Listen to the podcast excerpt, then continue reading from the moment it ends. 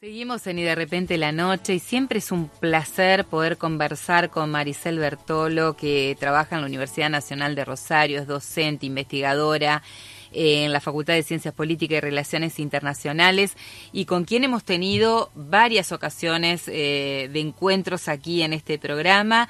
Eh, en esta oportunidad estamos hablando, hemos venido compartiendo una producción de miel de arcilla, eh, costuras sonoras, como se denomina, que rescata eh, en este podcast, que es Oficios Varias, eh, todo el trabajo que realizan las mujeres en los últimos dos siglos y sin la pretensión de abarcar todos los oficios, pero una, un trabajo de investigación, de contarnos un poco acerca de todo lo que, lo que es el trabajo de las mujeres, el aporte significativo en el mundo del trabajo.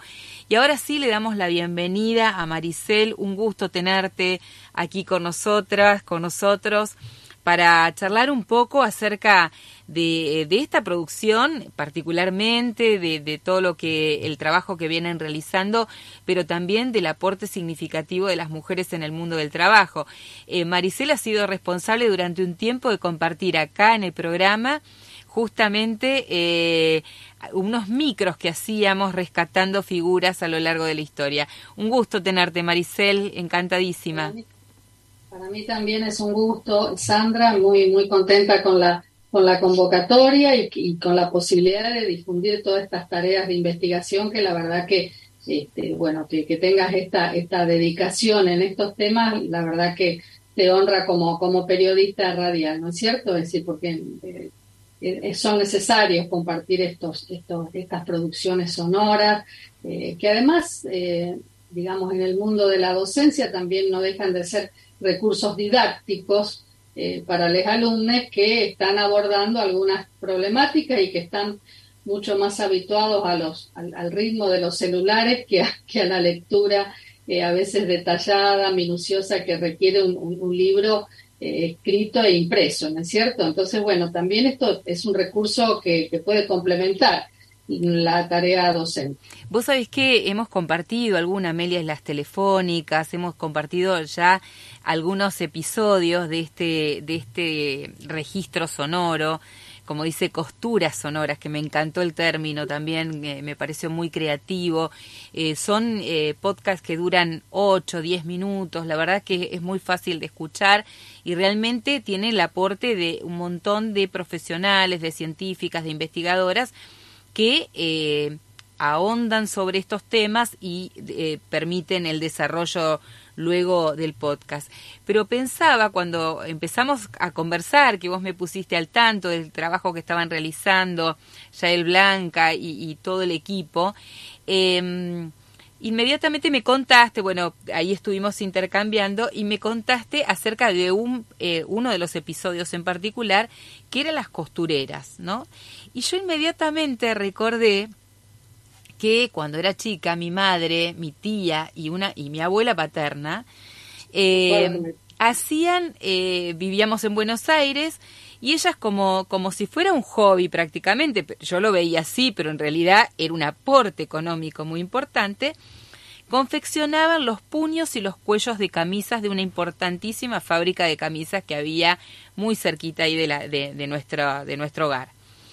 Eh, y inmediatamente me vino eso porque lo, lo, más típico es recordar a las costureras, llevábamos para que nos hicieran algún, algún vestido, alguna prenda en particular, pero digo también este tipo de cuestiones, ¿no? Cómo, cómo esa contribución fue realmente una marca muy significativa en una época.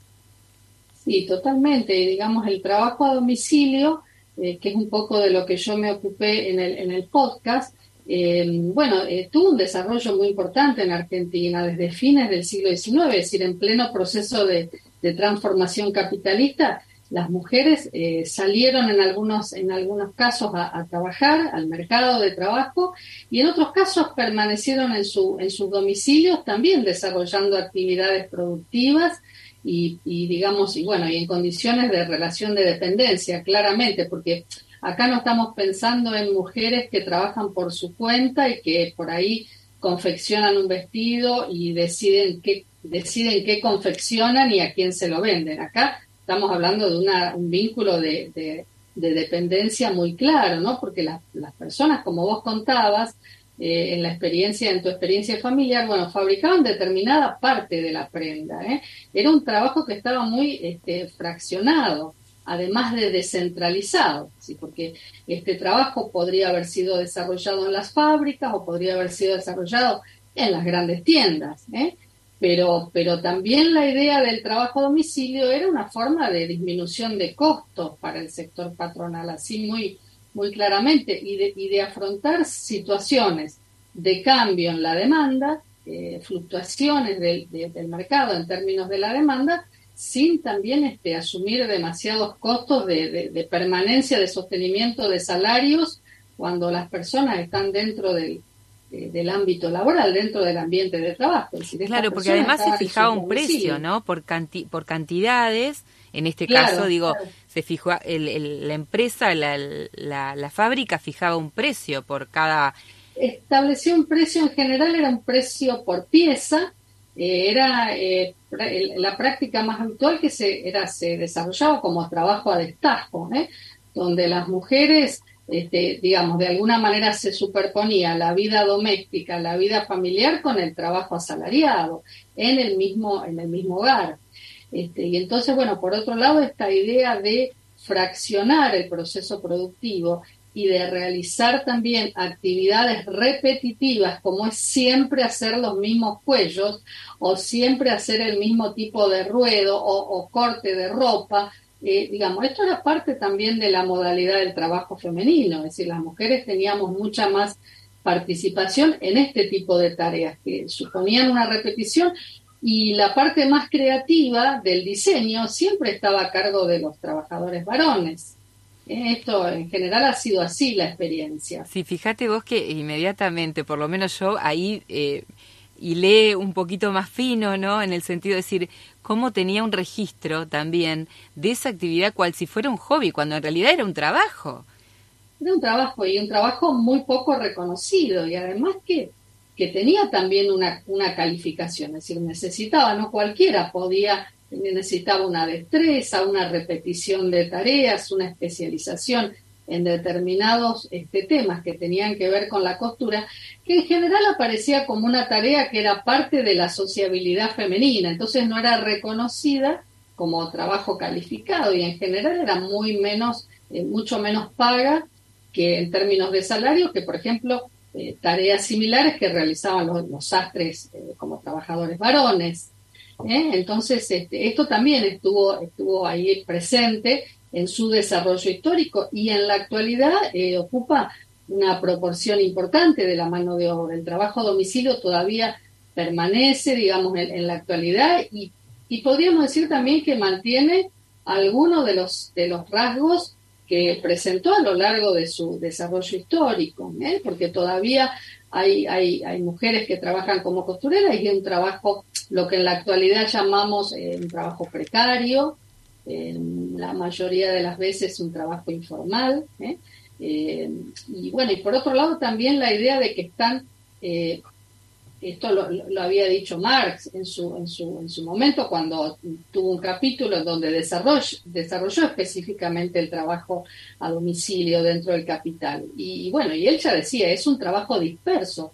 Este, y entonces, por lo tanto, es más difícil la organización eh, la organización gremial, porque se piensan más los trabajadores como individuos eh, y es más difícil que articulen una, una conciencia de clase. A pesar de estas dificultades, a lo largo de la historia vemos que eh, se han ido organizando sindicalmente. No, no ha sido esto un obstáculo, a pesar de las tensiones y de las, de las dificultades que supuso cada organización sindical y cada participación este, en conflictos gremiales, en conflictos huelguísticos. Encontramos desde principios del siglo XX que las costureras, eh, concretamente hay una huelga que yo la he estudiado, la huelga de 1919 en la tienda Gati Chávez de la ciudad de Buenos Aires, bueno, que donde las, costureras tienen una participación activa en este movimiento huelguístico.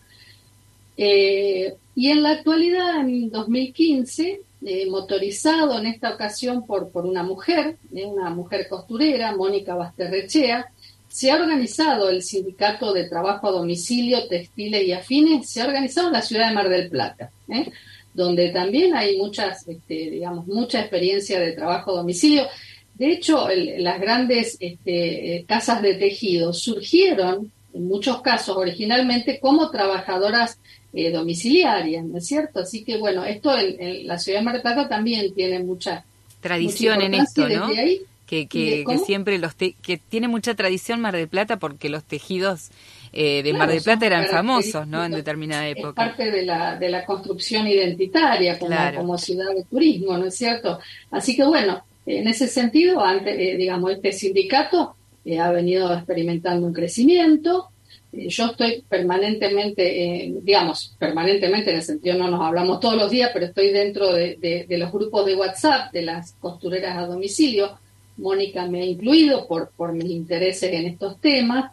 Y, bueno, y ahí eh, de alguna manera ellos están, bueno, como sindicato vienen creciendo a nivel nacional y en, los, en el último tiempo se han incorporado a la CTA autónoma, con lo cual tienen ahí un marco de protección más, más, este, más importante, ¿no es cierto? Porque es un sindicato, es decir, ellas están, están entre sus reclamos, figuran, por ejemplo, la necesidad de formar parte del sistema de la seguridad social. O sea, son trabajadores, trabajadoras que no tienen aportes jubilatorios.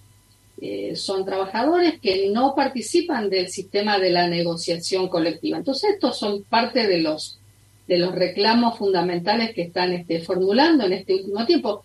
Es más, se rigen todavía, esta forma de trabajo se rige por una ley de 1941.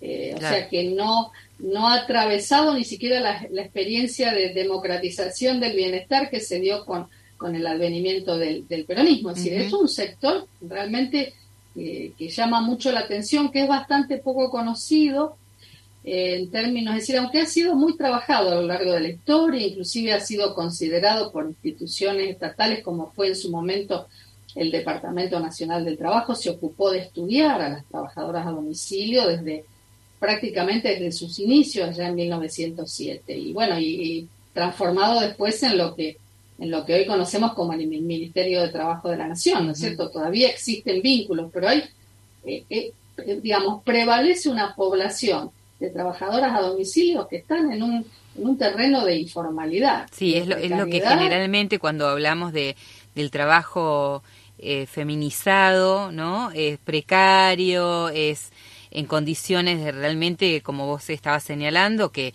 que no se condicen con estos tiempos históricos. Y me preguntaba también, y, te traslado esa inquietud, eh, hasta qué punto el avance de, la organización y de los movimientos feministas eh, ayudan o em, contribuyen a que esto se visibilice, que empiece a haber esta organización sindical, que se empiece a movilizar en búsqueda de mejoras, de mejoras en las condiciones laborales. Bueno, eso hemos desarrollado una, una tarea, eh, no, bueno, con, con, respecto, no, no me quiero olvidar de estas cifras, con respecto a lo que vos marcabas muy bien de la feminización de este sector laboral, Claramente es así, inclusive a lo largo de la historia. Más o menos las cifras dan una, estimación aproximada de un 70% de la mano de obra a domicilio integrada por mujeres. Así que este componente femenino es muy importante. A lo largo de la historia y a principios del siglo, los sindicatos que lograban nuclear a las costureras, por supuesto, estaban conducidos por varones. A lo mejor la experiencia de Mar del Plata ha sido pionera en el sentido de por primera vez, teniendo un componente femenino tan importante, una, una, este, una secretaria general del gremio que es mujer. Eso, bueno, también es parte de, de, esta modalidad laboral.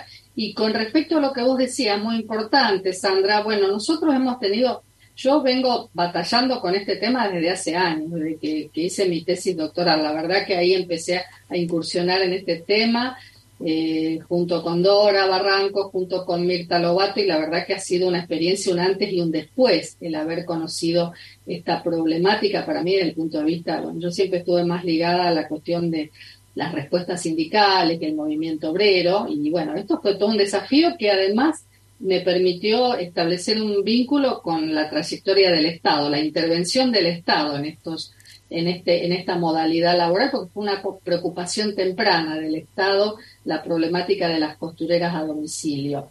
Eh, nosotras hemos tenido, yo participo de la IMEC, que es una asociación eh, de, digamos, sobre historia de las mujeres y estudio de género a nivel nacional, y que en la pandemia eh, empezamos a organizar, a participar en una asamblea de trabajadoras. ¿eh? Y ahí, bueno, yo especialmente la convoqué a Mónica Basterrechea para que formara parte de, esta experiencia en donde ella efectivamente participó unas cuantas, en, varias oportunidades y pudo de alguna manera reflejar ahí en un, en un ambiente eh, feminista, en un ambiente en donde fueron recogidos sus reclamos y acompañados en, los debates que se dieron en las distintas mesas de trabajo. Así que eso fue una, una experiencia muy linda, pero en general no, no, no mucho más que eso uno puede ver. Y creo que también por parte del mismo sindicato están en una lucha cotidiana que a veces impide, yo supongo, tener una mirada más de, bueno, de conjunto. A ver, eh, ¿para dónde enfocamos los reclamos? Si bien están los reclamos muy claramente, ¿no es cierto? Pero la idea de fortalecer la organización sindical y de, de establecer mejores vínculos con el Estado, ¿eh? de manera que puedan ser incluidas en el sistema de seguridad social.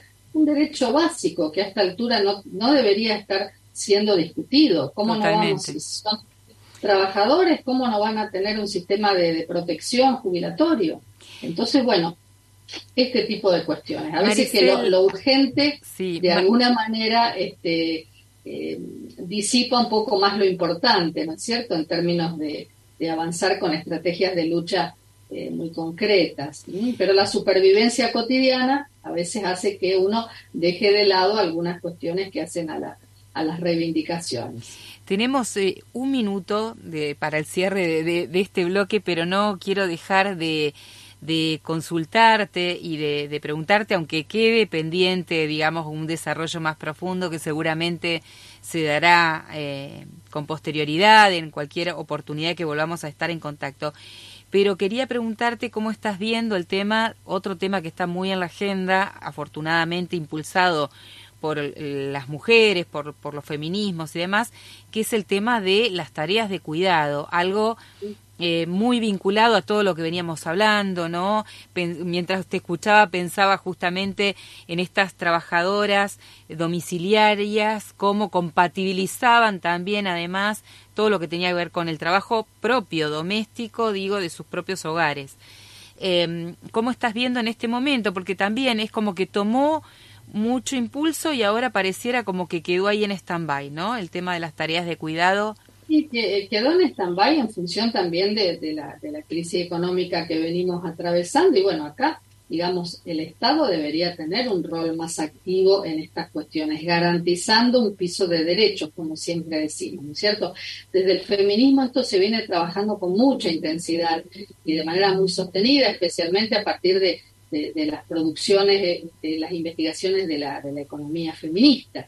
¿eh? fundamentalmente. Y bueno, por ejemplo, la ley de teletrabajo que se sancionó en la pandemia, en el, en el decreto reglamentario ahí aparece un primer punto en donde se habla del tema de los cuidados y de cómo organizar ese, esa temática, pero es un tema que, digamos, en medio de otras urgencias, eh, está de alguna manera, como vos decías, a mí me, da también esa sensación que está un poco en, en stand-by. No, no lo está en el movimiento feminista. ¿eh?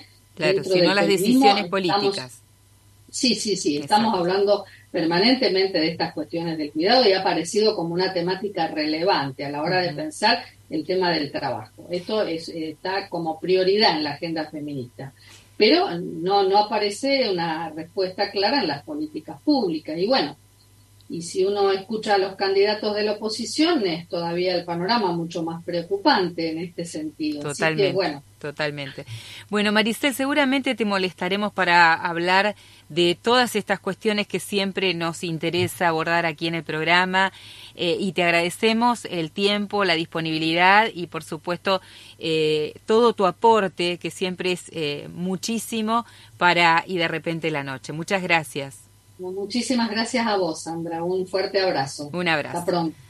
Maricel Bertolo, que es eh, docente universitaria, investigadora, eh, que compartió con nosotros aquí eh, todo lo que tiene que ver con el mundo del trabajo, ¿no? Y particularmente a partir de esta producción que hace Miel de Arcilla, Costuras Sonoras, reivindicando y trayendo justamente el trabajo de, como dicen, ¿no? Las mujeres siempre trabajamos en las casas propias, las ajenas, las fábricas, las instituciones y las calles, a la vista o invisibles, por un salario siempre injusto, todavía sin igualdad y multiplicando jornadas.